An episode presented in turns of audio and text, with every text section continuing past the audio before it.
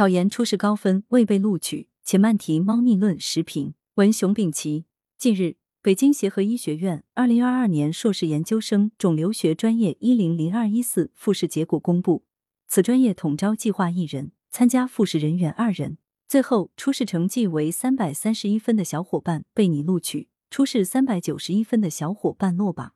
初试三百三十一分被拟录取，三百九十分的落榜。这一复试结果公示引发关注，有人质疑为何远低于往年的初试三百三十一分可进入复试，而且比另一名考生低五十九分还被录取，怀疑其中有猫腻。这就要分析研究生招生录取规则了。根据该校发布的复试分数线，初试三百三十一分入围该专业复试并无什么问题。该校医学类专业的复试线为三百零九分，具体到肿瘤学专业的复试分数。要看达到三百零九分且报考该专业考生的人数等情况。肿瘤学专业招生计划一人，两名入围复试，第二名考生的初试分为三百三十一分，入围复试完全正常。如果有比三百三十一分高的学生没有入围复试，那学校是存在违规的。如果没有，就不能用往年多少分入围复试来说事。这和高考一样，某年某校的录取分高。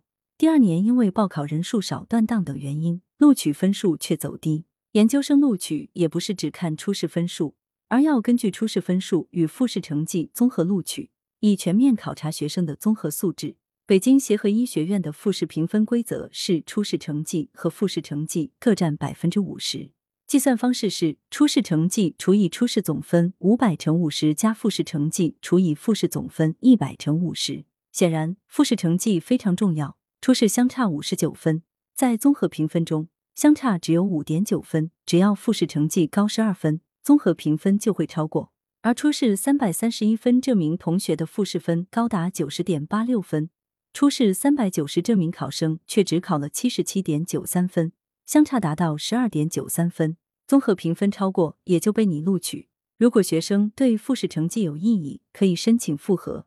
这岂是考研不能只重视初试？把考研搞成应试考研，而必须重视综合素质发展。初试第一名的学生，由于复试表现不佳而落榜的大有人在。近年来，随着考研报考人数增加，考研出现内卷化趋势，初试分数提高，考研国家线也水涨船高，这让部分考生认为，只要考好考研科目，取得很高的初试成绩就能被录取。还有的学校也围绕考研科目组织教学，并不给学生高质量完整的本科教育。研究生招生之所以设计复试环节，就是希望通过复试来考察学生的综合素质与学术潜能，以此引导学生重视在本科求学期间培养自己的综合素质，不能只围绕考研科目学习，同时也提高研究生生源质量。考研初试分数高，可连基本的科研动手能力都没有的学生，即便被录取，读研也非常吃力。对于初试分数高而不被录取，有的社会舆论就会联想到不公平。甚至还有人建议研究生招生取消复试环节，只看初试分数排名，这完全不可取，背离破除唯分数论的改革方向，会加剧应试考研问题。恰恰相反，研究生招生要加大学校自主考察的权重，扩大学校的招生自主权以及学生的选择权，应探索基于统一考试分数的学生自主申请学校审核录取制度。当然，这也需要以公开透明的学校测试考察。来回应公众的公平关切。总体而言，我国研究生招生单位的复试环节是能经得起质疑的。